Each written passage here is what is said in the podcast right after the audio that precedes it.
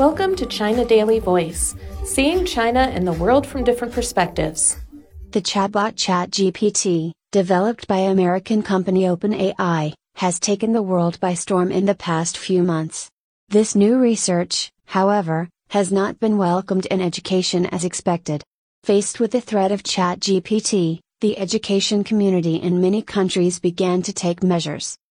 New York City's Department of Education announced a ban on the wildly popular chatbot ChatGPT, which some have warned could inspire more student cheating, from its school's devices and networks. The Education Department blocked access to the program, citing negative impacts on student learning, and concerns regarding the safety and accuracy of content, a spokesperson said. The move from the nation's largest school system could have ripple effects as districts and schools across the country grapple with how to respond to the arrival of the dynamic new technology. In addition, Sciences Po in Europe, a number of Canadian universities, and several Australian states are developing policies on student use of ChatGPT. Acting Vice Provost and Associate Vice President at UBC Vancouver, Simon Bates, said that all AI tools come with both potential benefits and real challenges, adding that the university is in the process of developing a newsletter and FAQ as part of its educative approach to academic integrity.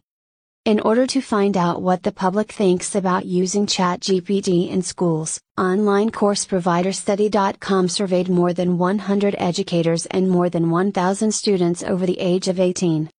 The results showed that 72% of college professors who are aware of ChatGPT are concerned about its impact on cheating. Over a third, 34%, of all educators believe that ChatGPT should be banned in schools and universities. 66% support students having access to it. Surprisingly, 72% of college students believe that ChatGPT should be banned from their college's network. That's all for today. This is Stephanie, and for more news and analysis, by the paper. Until next time.